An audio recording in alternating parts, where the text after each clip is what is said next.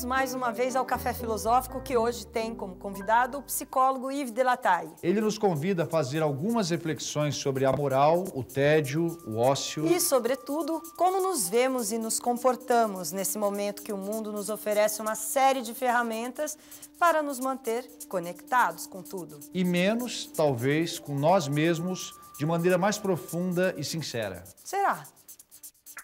Tema de hoje é basicamente pensarmos a questão da moral, mas não como uma aula de desenvolvimento, mas sim a questão da moral com a contemporaneidade. Então, eu vou começar a minha palestra com um exemplo real de uma ação claramente moral e a sua motivação. Trata-se de uma criança com seus 10, 11 anos de idade, que se tornaria muito famosa, mas vou deixar o suspense, contarei só no final de quem se trata. Mas é uma criança de origem pobre, no começo do século passado, na Argélia, que era uma colônia francesa na época, órfão de pai, o que não era raro, porque houve a Primeira Guerra Mundial e muitos soldados morreram, e muitas crianças ficaram órfãos de pai. Ela foi criada por uma avó analfabeta, por uma mãe pouco alfabetizada e sem nenhuma cultura, e cujo emprego era ser empregada doméstica.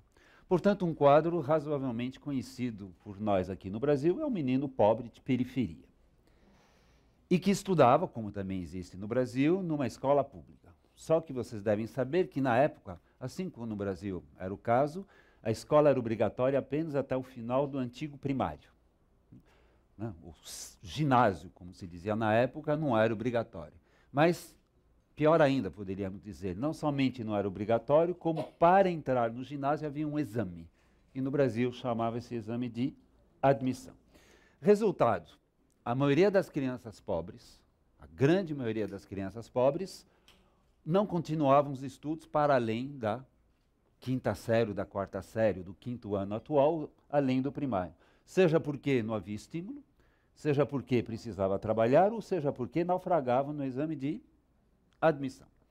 Mas o nosso pequeno amigo, incentivado, aliás, por um professor que lhe será importante a vida inteira, passa. Só que agora, e essa que é a situação importante para nós aqui, ele é um menino pobre estudando com meninos ricos. Porque no sistema, é um sistema francês no caso, a escola é pública, né, não penso em escola privada, toda a escola é pública, mas na época apenas os filhos de classe média ou de famílias mais abastadas continuavam os estudos e, como eu acabei de dizer, os pobres, os mais pobres, abandonavam.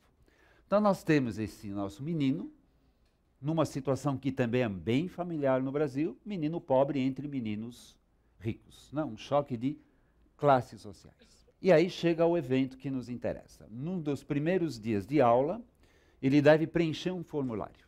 Nome, endereço, e num dos campos está escrito profissão da mãe.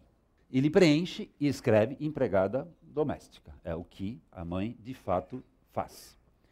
Mas aí ele conta, aí eu cito esse menino, que mais tarde nos contará o evento, diz ele: Olhei para aquilo que eu tinha escrito e pela primeira vez senti vergonha e a vergonha de ter tido vergonha. É isso que ele conta. Né? Quando ele olha, quando ele toma consciência de que ele escreveu que a mãe era empregada doméstica, repito, ele sente vergonha e pela primeira vez ele sente vergonha de ter tido vergonha. Ao que se refere essa segunda vergonha? Essa segunda vergonha é uma vergonha moral. Ele toma consciência de que ele tem vergonha de ser pobre, mas ele toma consciência mais aguda ainda que ele está tendo vergonha da mãe. Portanto, a segunda vergonha é uma vergonha moral. E, aliás, ele o explicita na sequência do texto, ele diz que mau menino eu sou, tá certo? Né? De, não de ter vergonha de ser pobre, mas de ter vergonha da minha mãe, tá certo? Porque ela é pobre, anulando todas as outras qualidades que ela, que ela tem. Resultado, evidente dessa situação, ele deixa escrito que a mãe é empregada doméstica entrega o formulário desta forma. Essa segunda vergonha o impede moralmente de continuar sentindo alguma coisa negativa pela mãe. Vejam bem, não significa que ele vai ter orgulho de ser rico, de ser pobre, doravante, mas a vergonha maior dele é ser infiel, injusto, ingrato em relação à mãe. É, uma, é um sentimento moral, logo, e uma ação moral. Está na hora de revelar de quem se trata. Eu estou falando de Albert Camus. Camus. Albert Camus foi um grande escritor e filósofo francês que morreu em 1960, com apenas 46 anos. O mais curioso é que essa história que Yves de Latale nos contou, nós já vimos em filmes, romances e novelas. O menino pobre que, de alguma forma, começa a frequentar um ambiente mais favorecido que o seu e acaba sentindo vergonha de sua mãe ou de seus pais. Apesar de outros finais para esses dramas serem possíveis, o que a gente espera como final feliz é que esse menino ou menina acabe não aceitando essa vergonha moral e passe a se orgulhar de seus pais. Mas afinal, o que há por trás do sentimento de vergonha? Agora vem uma pergunta que não tem resposta é, evidente, mas que é uma pergunta importante de nos colocarmos. Esse pequeno Camus será representativo não apenas de uma criança, mas de um indivíduo nos dias de hoje? Será que nos dias de hoje muita gente sente vergonha moral ou sente uma vergonha moral mais forte do que outros tipos de vergonha? O sentimento de vergonha é o sentimento de se sentir, de se achar pequeno ou menor do que um determinado ideal. É por isso, inclusive, que a vergonha é um sentimento muito dolorido. Repito, quando a gente sente vergonha, a gente se considera, talvez erradamente, mas pouco importa, o que importa é que a pessoa se considera assim, inferior, pequeno, em relação a um ideal, ideal esse evidentemente valorizado. Um exemplo, para que fique clara a ideia do ideal valorizado. Uma pessoa que, porventura, sinta vergonha de se achar feia, esta pessoa valoriza ou não valoriza a beleza? Valoriza. Porque se não valorizasse a beleza, a pessoa poderia até ficar chateado, que pena, né? se eu fosse bonita, abriria algumas portas, mas eu já não sou, então eu vou fazer outra coisa. Mas não seria vergonha, seria apenas um, um diagnóstico. Bom, não sou bonito, não. Uma pessoa que sente vergonha de ser pobre é uma pessoa que valoriza o, o dinheiro. Se não, poderia ter raiva de ser pobre, né? poderia ter bronca de ser pobre, mas não vergonha. Muito bem. Aliás, poderíamos até dizer né, que as vergonhas que a gente sente, se a gente as analisar, elas contam muito sobre a gente mesmo, né, sobre os ideais, às vezes inconfessáveis, que a gente tem e, portanto, aos quais a gente gostaria de eh, se aproximar ou se identificar. Tenho vergonha de mim pela passividade em ouvir, sem despejar meu verbo Há tantas desculpas ditadas pelo orgulho e vaidade, há tanta falta de humildade para reconhecer um erro cometido, há tantos floreios para justificar atos criminosos, há tanta relutância em esquecer a antiga posição de sempre contestar, voltar atrás e mudar o futuro. Se na vergonha a pessoa se sente pequena, se ela sofre de ser pequena, é provavelmente, sobretudo na vergonha moral, que ela almeja. Não apenas ela não ser pequena, como a vida dela não ser pequena. Né? Porque a identidade de alguém é intimamente ligada aos próprios projetos de vida desta pessoa. Benjamin Disraelis, né? um, um pensador, tem uma frase que eu acho bem bonita, curta e significativa. Ele diz: A vida é curta demais para ser pequena. Então a pergunta é, e isso que eu queria analisar um pouco com vocês. A vida de hoje, da contemporaneidade, que alguns chamam de hipermodernidade ou de pós-modernidade, nesta neste mundo em que vivemos, vivemos em geral uma vida pequena ou uma vida grande? Deixo a pergunta no ar, eu vou procurar respondê-la com a ajuda de uma metáfora duas metáforas, na verdade, que eu tomo emprestado, mas eu desenvolvo mais, de um autor da pós-modernidade, que certamente muitos de vocês conhecem, que é o Bauman. E o Bauman trabalha uma metáfora que é a metáfora do peregrino versus a metáfora do turista.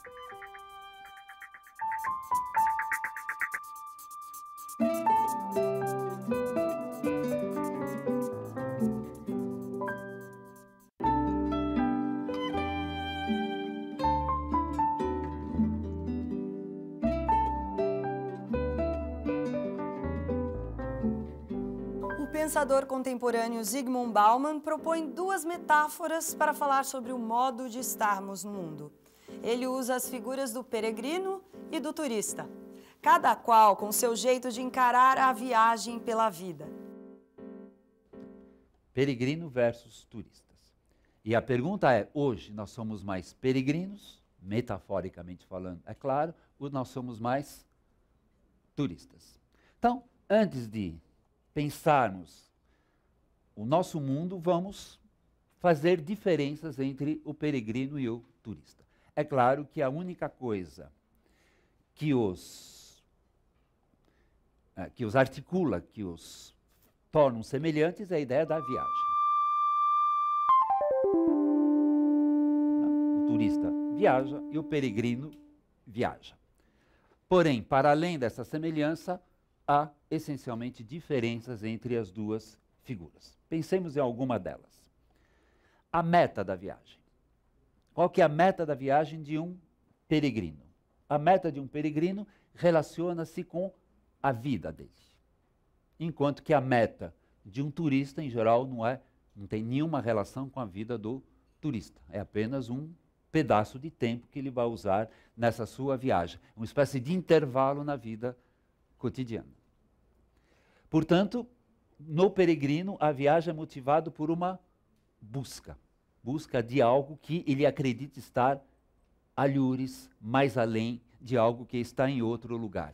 E ele escolhe o lugar para onde ele vai viajar em razão dessa busca. Como é que o turista escolhe o lugar onde ele vai viajar? Em geral, pela fama do lugar. Por isso que há capitais como Paris, que são as campeãs de receber turista. Se ele for rico, basta esse critério. Se ele não for tanto, ele vai, evidentemente, eleger outros critérios: o dinheiro disponível, o tempo disponível, mas não há nada de uma busca. Né? Em geral, aliás, a maioria dos turistas vão todos para o mesmo lugar. Portanto, podemos dizer, numa primeira síntese, que no caso do peregrino, a viagem tem um sentido existencial. A viagem tem um sentido existencial, enquanto que para o turista este sentido existencial não costuma estar presente. Primeira diferença. Podemos também sintetizar o que eu acabei de dizer, que para o peregrino a viagem é um ato de fé, ele acredita que alguma coisa vai acontecer, enquanto que para o turista é um ato de consumo. Né? É um ato de consumo, não há nenhuma fé, nenhuma dimensão existencial. Podemos também dizer que o peregrino, ao viajar, está à busca de identidade, está à busca, inclusive, da sua própria identidade, de modificar a sua própria identidade, enquanto que o turista costuma, aliás, quem mora no Brasil sabe muito bem disso, estar à busca da alteridade. Well, terra firma.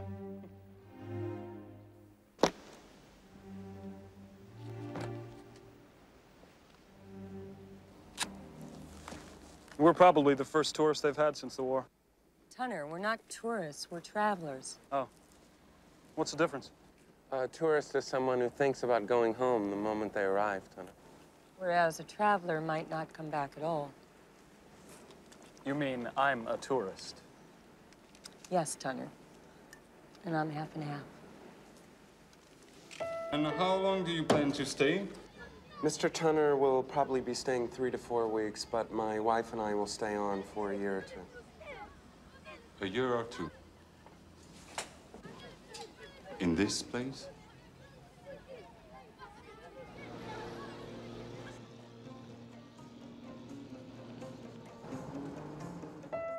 Aliás, me retiro rapidamente da metáfora para comentar algo que Claude Lévi-Strauss, não, grande antropólogo que trabalhou no Brasil durante muitos, muito tempo, dizia: uh, Eu não gosto mais de viajar. Eu não gosto mais de viajar. Olhe que ele é um grande viajante, porque o percurso da viagem não existe.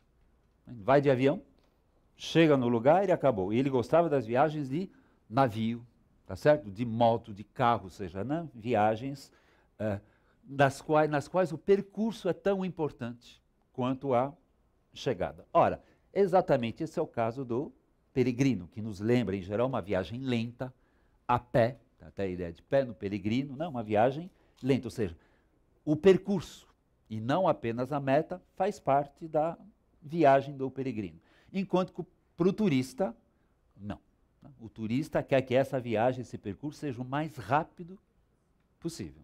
Por isso que ele prefere avião a barco, tá certo? E se tiver um avião mais rápido do que outro, ele pega o mais rápido, porque assim ele chega mais cedo. Ou seja, a viagem é negada. Né? A viagem é tempo, é, digamos, é tempo perdido para o turista. Para o peregrino, não. É um tempo precioso, tão importante, ao rigor, quase tão importante quanto a meta de chegada. Ou seja, podemos dizer que para o peregrino, o trajeto faz parte da viagem, para o turista ele é negado. Finalmente, e acabo minha metáfora aqui, qual que é o grande medo do peregrino? O medo do peregrino é dele mesmo. Né? Ele ter se enganado, ter no lugar onde ele não deveria ter ido. A decepção é sempre, no mínimo, também com ele. Enquanto que o medo do turista é o medo de ser decepcionado, não por ele, mas pelos lugares que ele encontra. Nós, digo nós contemporâneos, se formos parecido com o peregrino ou turista, qual dos dois nós pensaríamos ser o nosso semelhante? A maioria das pessoas aqui se faz essa pergunta, responde sem muita hesitação, turista digamos, a nossa vida lembra, isso é metafórico, evidentemente, lembra mais a vida de turista. Não, não estou falando de nós enquanto turistas, estou falando de nós aqui, nós enquanto na nossa vida cotidiana. Como turista, claro que nós somos turistas, mas, digamos, nós seríamos turistas no mundo.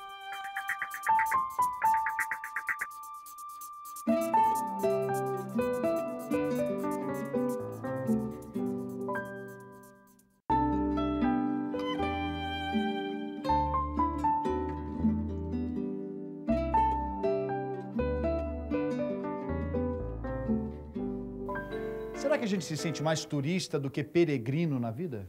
Eu acho que a gente tem uma tendência a acreditar que nós somos peregrinos. Estamos em busca de alguma coisa, valorizamos o percurso, olhamos para a viagem, para a vida, como um ato de fé e não de consumo. Porque isso nos daria uma qualificação. Uma diferenciação, né? É, eu acho que todo mundo se sente melhor acreditando que caminha por essa vida perseguindo um ideal maior, que vale a pena. Que vale a caminhada. Mas ao longo da vida, a gente vai percebendo que o nosso peregrino talvez seja mesmo um turista. Quais serão elementos da nossa vida cotidiana que faz com que nos assemelhemos mais a turistas do que a peregrinos? E eu acho que existe um conceito central, que é o conceito de fragmento a vida na qual nós vivemos hoje em dia é uma vida de fragmentos. Né? Não é um contínuo, não é uma, um todo, mas é um fragmento, uma, uma espécie de uh, colagem de fragmentos. Isso, por exemplo, se encontra na arte. Mas na arte, ótimo, a arte estética e podem se fazer coisas lindas. Mas isso também se encontra no cotidiano. Tomemos um exemplo meio banal, mas que é, ao meu ver, bastante claro. Um jornal na televisão. Então, um jornal na televisão é uma série de fragmentos. É um pouquinho de vulcão aqui, um pouquinho de aeroporto cheio lá, depois o intervalo, depois fecha e vai falar de futebol, etc e tal, são, certo? São fragmentos, inclusive, contados por uma pessoa que quase que não muda a expressão, nem a voz, nem a emoção, seja lá que fragmento for. Eu diria, por que é fragmento? Não, você não tem nem tempo de se envolver com a notícia, ela já acabou. E além do mais, esses fragmentos duram algum tempo e depois eles somem. Agora, o turista vive por fragmentos? Quer dizer, agora não mais metaforicamente. A vida de um turista, enquanto ele é turista, é uma vida de fragmento? Sim. A maioria da viagem do turista é, por um lado, uma semana de Paris, pegar um turista chique que vai para a Europa, né? Uma semana de Paris, né? três dias de Londres, ah, eu vou dar uma preferência para Paris no caso, né? um pouquinho de Roma, tiquinho de Veneza, tá certo? Ou seja, né, não é, não faz, não faz um todo e como eu já falei, o próprio percurso é negado em relação à meta, ou seja, né, são inclusive fragmentos de tempo. Voltemos agora à nossa vida. O que é mais importante, segundo vocês, hoje em dia? Conhecimento ou informação? Nós vivemos no mundo da informação ou no mundo do conhecimento? Claramente, a resposta é nós vivemos no mundo da informação. E a internet é uma belíssima, claro que belíssima fonte de informação. Mas o que é informação? Informação é fragmento. O que é conhecimento? É juntar informações para lhes dar sentido. Mas, em geral, o que a mídia nos dá é o que ela pode dar, inclusive nenhuma, não há nenhuma crítica, ela nos dá informações. E, às vezes, nós nos contentamos com as informações. É mais um exemplo de vida fragmentada.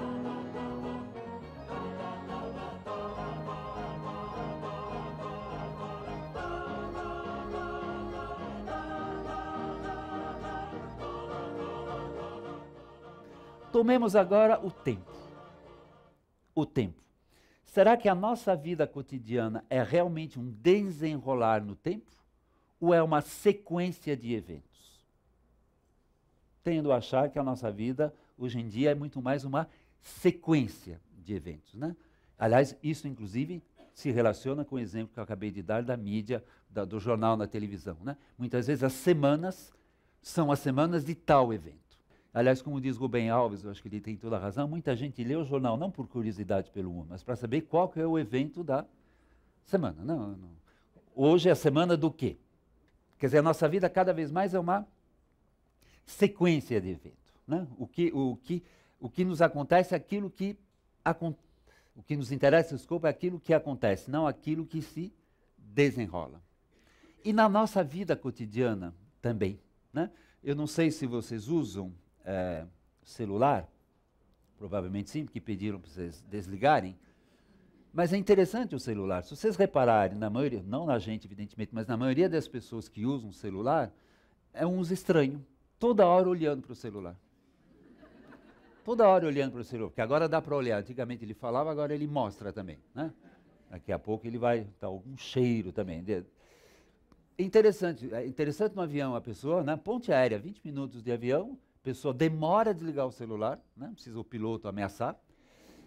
E quando, primeira coisa, quando apaga as turbinas, antes de, antes de tirar o cinto, liga, abre o celular. Aí eu fico me perguntando o que pode ter acontecido na vida desse sujeito em 20 minutos, que ele precisa estar atento. E como em geral não aconteceu nada, então a pessoa liga, vai fazer acontecer para outra pessoa sinceramente, pragmaticamente, não dá para convencer ninguém que a gente precisa estar tão atento a saber o que acontece toda hora. Mas acho que é um ritmo de vida que a gente tem de qual é a mensagem, qual é o torpedo, qual é, a, qual é o e-mail, tá certo? Isso, inclusive, acaba tendo, é, inclusive, influência nas próprias relações sociais. Eu fico imaginando alguém que passou o dia inteiro sem um torpedo, sem uma mensagem, sem um e-mail, sem um chamado, candidata a suicídio, porque a, a, a, não aconteceu nada naquele dia, tá certo? E outra coisa também, nos dias de hoje nós vivemos o eterno presente. Nós não temos muita relação com o passado, esquecemos o passado e não temos, o praticamente pouco temos projeção para o futuro. Não, o que nos interessa é o aqui, agora. E poderíamos também acrescentar a ideia do hedonismo. O hedonismo, você sabe, significa a busca do prazer, mas o prazer é, por definição, algo fragmentário. Diferente da alegria. A alegria dura. O prazer, ele, enquanto ele é usufruído, ele existe, mas ele é, por definição, curto, rápido. E uma pessoa que só procura prazeres, ela deve retomar esses fragmentos de alegria, se eu posso mesmo pensar assim, a todo momento. Finalmente, pensemos numa outra dimensão, e a última que eu vou, que eu vou tratar aqui, da fragmentação, que é a nossa própria relação social. O Bauman tem outra metáfora que me, a, que me apraz muito, que é o do enxame. Ele diz que a nossa sociabilidade atual, porque nós somos sociáveis, inevitavelmente somos sociáveis. O problema é saber que tipo de sociabilidade nós elegemos. O ser humano é um ser sociável. Mas ele elege outra metáfora, ele adora metáforas, é, e ele tem razão de usá-las né, num primeiro momento, é do enxame. Imagina um enxame de mosca, de pernilongo, seja lá do que for. É uma estrutura social? É, porque é um monte de bicho junto. É uma estrutura social. Só que internamente a essa estrutura há uma característica importante. No enxame, o que importa está dentro do enxame, não importa a abelha que está do lado da gente. O que importa está dentro do turbilhão. Qual que é o grande medo? É uma lufada, um vento, uma, um acaso qualquer, cortar o enxame e a gente ficar fora do enxame. Aliás, vocês podem ver, um inseto ficar fora do enxame, frequentemente, é a morte. E vocês talvez tenham lembrado aqui que um dos grandes medos que cada um de nós tem hoje é de ser excluído. Né? A palavra muito forte. Antigamente era ser pobre, hoje em dia se fala muito ser. E o que, que é o excluído? É alguém que perde a sua função no enxame. Resultado, o nosso grande interesse, a nossa grande busca, claro que sempre forçando um pouco o traço, é estar em contato com. Não importa muito a rigor com quem. Né? O que não pode, o que é terrível, o que é a morte, é estar excluído. Aliás, no próprio mundo do trabalho se vê muito isso, tá certo? Né? Você raramente tem equipes que se formem, que continuam durante anos e anos e anos a trabalhar juntos. Sempre haverá uma equipe, mas quem estará nessa equipe muda, muda muito. Aliás, talvez não seja por acaso que os adolescentes hoje falam em ficar. Né? O ficar é tipicamente a socialização de um enxame. Talvez não seja por acaso também que hoje em dia as pessoas casam mais tarde e descasam mais cedo.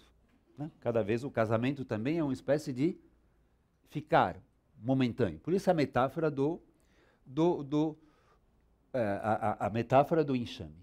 E enxame é fragmentos, são fragmentos de relações que leva, diz Bauman, eu tendo a concordar com ele, que as pessoas têm muito medo de investir em relação. Muito medo de investir em relação. Aliás, há uma outra articulação possível. Hoje em dia, a gente tem tanto medo da dor que a gente evita, até inconscientemente, coisas que podem dar grandíssimos frutos, mas que têm o grande perigo de dar grandes desilusões. Né?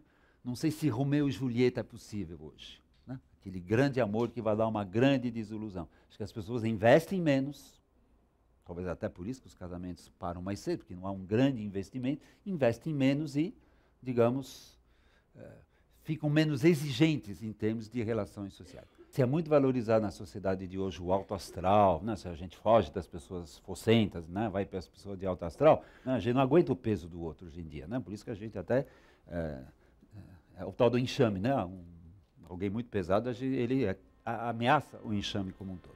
Zygmunt Bauman é um sociólogo de 85 anos que propõe uma nova visão sobre a modernidade. Um conceito que ele chama de modernidade líquida, onde tudo é fluido, volátil, nas relações humanas, inclusive. Tudo perde consistência e estabilidade. Todas as instituições, todas as relações e compromissos parecem se liquefazer. E dessa forma, vivemos a ilusão de estarmos em um mundo mais leve e livre. Sintetizando, se nós somos turistas, é talvez porque que como turista real nós vivemos pouco investidos no mundo, porque é difícil investir em fragmentos. A gente só investe em fluxo, a gente só investe em sentido, a gente só investe em coisas que duram, coisas que passam, a gente não investe muito. Aliás, eu farei aqui um pequeno parênteses para quem trabalha com educação. Hoje em dia, os saberes, notadamente tecnológicos, são tão mutantes que é difícil dizer eu vou aprender tal coisa com uma grande paixão. Você aprende aquela coisa pragmaticamente, mas já está pronto para esquecer, tá certo? Como diz o Bauman também, hoje esquecer talvez seja até mais importante do que aprender, né? Porque o que eu sei hoje, amanhã poderá não ter nenhum valor.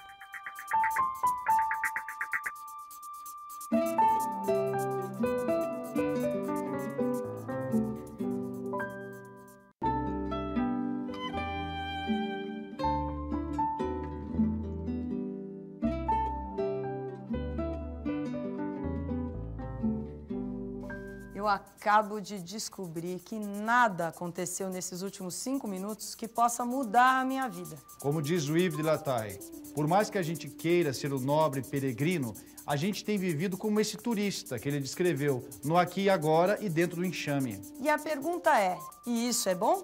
Eu posso piorar a sua pergunta? A gente tem alternativa? A gente quer encontrar alternativa ou isso, como ele mencionou, vai nos trazer o sentimento da exclusão?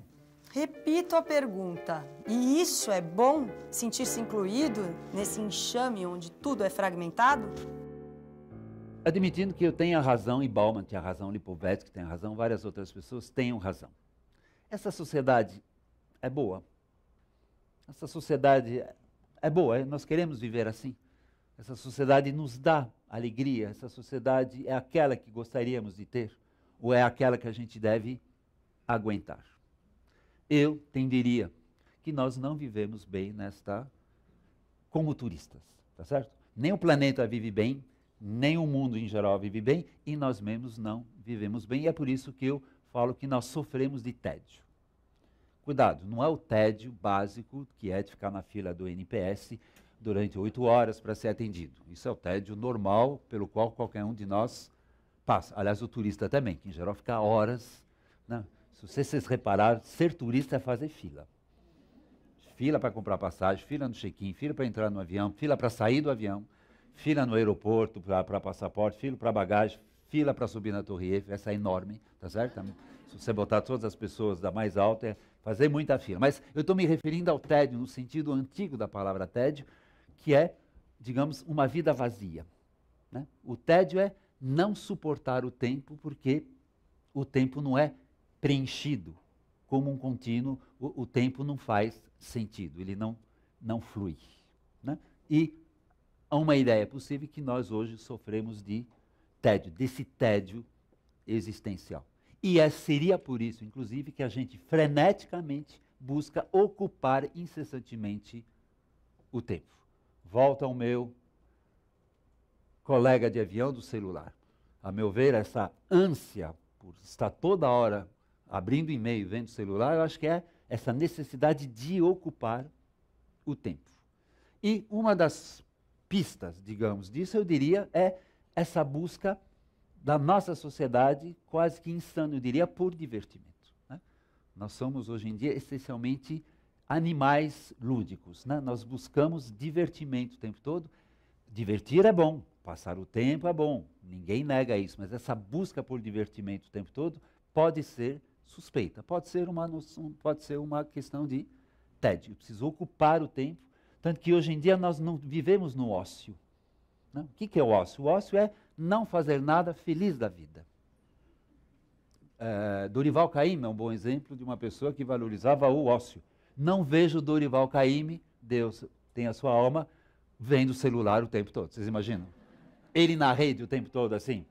Não faz sentido. Ele quer pensar numa música, pensar na música que ele fez, ou seja, né? não fazer nada significa não se ocupar com nada, mas evidentemente a mente continua fluindo. Porque o ócio, já bem, o ócio é muito complicado, entendeu? Saber ocupar o tempo, saber não fazer nada é muito complicado. É, é toda uma arte, né? toda uma arte que os gregos, inclusive, cultivavam. Trabalho para os gregos, eu digo os gregos antigos, era coisa para escravo. Era, o ócio era, o que, que era o ócio? Filosofar, contemplar, muito trabalho, tá certo? Só que sem prazo, sem fim, sem e com tempo, com tempo de errar, etc e tal. Coisas que o mundo de hoje não não não permite muito. Hoje em dia a maioria das pessoas se divertem, o que é diferente de ócio. E não sei se vocês sabem, a indústria que mais fatura no mundo é a indústria do divertimento. Né? Porque os salários de artistas, jogadores de futebol é tão absurdamente alto. É porque eles geram fortunas, tá certo? Que as pessoas vão assisti-los por divertimento. Né? Pouca gente vai assistir um jogo de futebol para aprender a jogar. Vai assistir para se divertir. É bom. O problema é que isso se repete muito. Então, essa busca por divertimento, que às vezes, inclusive, entra na escola, quando os alunos exigem que uma aula seja alta astral, divertida, né? que até penetre em áreas que deveriam ser mais áridas, é uma pista. Outra pista, agora, é, duas pistas que são mais do que pistas, são, eu diria, se aproximam de provas já. Uma é a depressão. Né? Você sabe que toda época tem um problema mental mais acentuado do que outros. Hoje em dia, embora, ao meu ver, hiper, é, digamos, exagerado um pouco pelos médicos, talvez, mas hoje o problema, a dor, a, a, o desconforto mental é a depressão. Olha, depressão, aliás, é um dos sentidos, é um dos é um dos sinônimos de tédio. O que é a depressão? Depressão é a vida não faz sentido. Claro, às vezes vem uma depressão que é causada por um evento específico, mas em geral ela passa. Mas a depressão em geral é um sinal de vazio. E você sabe o número de pessoas que às vezes, erradamente, aliás, porque aconselhadas muito afoitamente pelos médicos, mas tomam antidepressivos. Né? E às vezes a depressão justamente é não aguentar tristeza, tá certo? Todo mundo pode ficar triste, mas hoje não, ninguém aguenta tristeza, uma pílula anti-tristeza, que em geral frequentemente te passa tristeza, mas você precisa mais uma, mais uma, mais uma, e evidentemente não resolve a questão. Mas ninguém explicaria porque tanta gente está ou acha que está em depressão se não fosse um certo vazio. Mas eu acabo com o último dado, que esse é, é, o mais sério de todos, que é o dado do suicídio. Não sei se você sabe, mas desde a década de 80, nós estamos, no ponto de vista planetário, num pico de suicídio.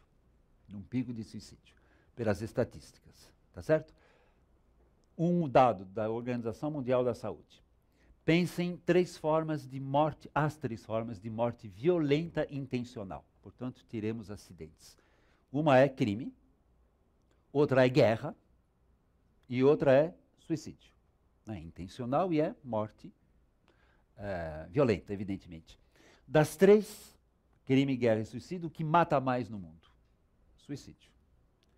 E é preciso somar guerra e crime para empatar com suicídio seja, cada pessoa morta pelo crime organizado, duas se suicidam, cada pessoa morta na guerra, em que país for, no, Iraque, por exemplo, duas pessoas se suicidam.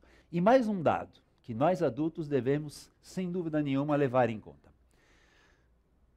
O candidato clássico, se eu posso me expressar assim, ao suicídio é o homem velho. Não a mulher, mas o homem velho. Dá até para entender, o homem velho, sobretudo na nossa sociedade, já fez tudo que tinha que fazer, criou os filhos, está aposentado, muitas vezes a vida passa a não ter graça, digamos, né? passa a ser uma sucessão de dias, de fragmentos, portanto, que não se encadeiam. Dá para entender. Mulher menos, porque a mulher tem uma vida no, na, no lar, tem uma vida na casa, tá certo? Que a cultura lhe reserva, que lhe que pode ajudá-la, digamos, ainda a permanecer com algum sentido para a vida. Só que hoje existe um novo ser que faz essa trágica caminhada junto com o mais velho, e esse novo ser é o jovem.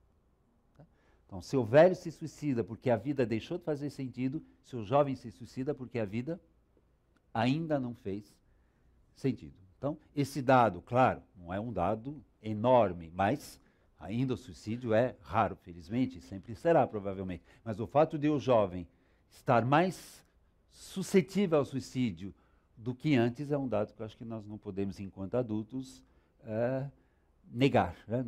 enquanto negar. E o que falta hoje no mundo é sentido. Logo, há muito hoje tédio. Que instituição, das várias instituições que existem, pode, poderia ser, se ela quisesse, ou se ela pudesse, mas se ela quisesse, sobretudo, uma que daria, falaria metaforicamente, uma usina de sentidos qual é a instituição que pode ser uma usina de sentidos, de produção, reprodução de sentidos? Eu acho que só vejo uma instituição social, que é a escola. Porque o conhecimento, que é a matéria-prima da escola, é justamente puro sentido. Só que falta acrescentar um ponto importante. Um dos erros que a escola e a universidade também comete, e comete faz tempo, só que talvez esse erro agora seja mais perigoso do que antigamente e já apontado por vários autores, é o seguinte: a escola e a universidade ensina a resposta, mas esquece de ensinar a pergunta. Diz: a Terra é redonda e gira em torno do Sol. Bom, isso é uma informação. Agora, o que faz sentido a essa informação é qual que é a pergunta? Por que, que eu preciso saber que a Terra é redonda e gira em torno do Sol? Por que, que a humanidade passou séculos e séculos e séculos felizes achando que a Terra poderia de qualquer forma, não era problema, mas que era o centro da, do universo. E porque a partir da Renascença, século XVI e XVII, a pergunta voltou. Mas será que a Terra é de fato o centro do universo?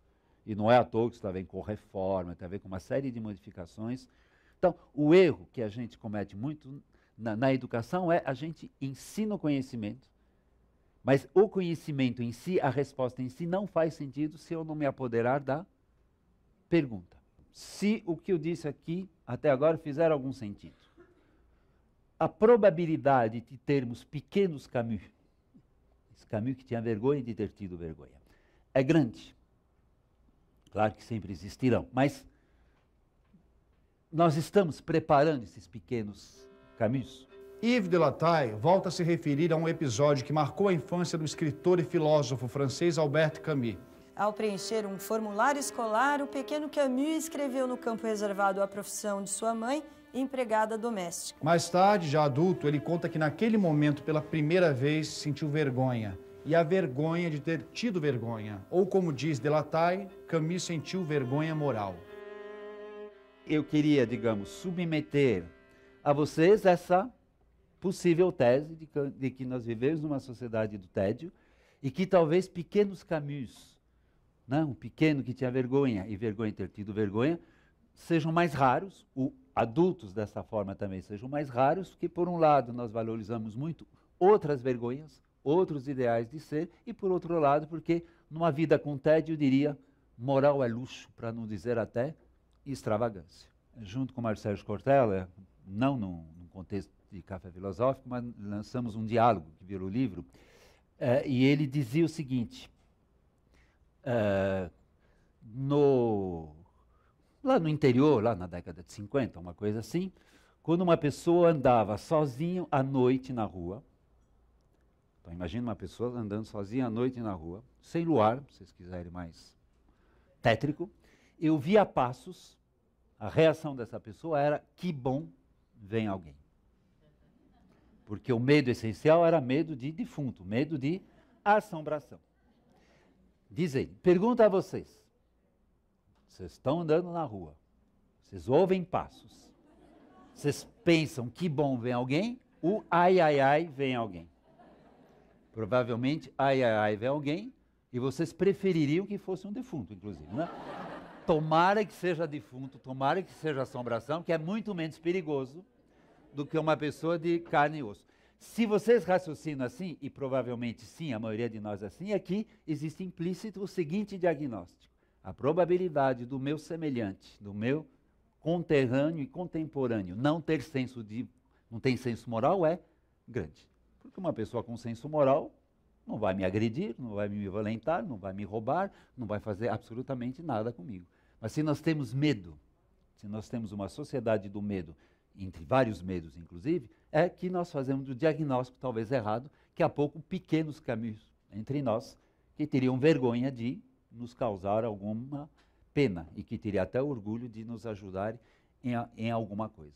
Então, se nós temos, se o nosso diagnóstico da falta de senso moral de outrem é razoável, talvez isso se explique não por uma falta apenas de educação moral, uma falta de uh, estratégias pedagógicas, mas seria o próprio fruto da sociedade que nós estamos gerando, porque nós somos nós os responsáveis pela sociedade atual e que nós estamos entregando aos nossos filhos. Obrigado por ter nos acompanhado e se você quiser rever esse programa, acesse o site da CPFL Cultura. Até o próximo Café Filosófico. Tchau. Tchau.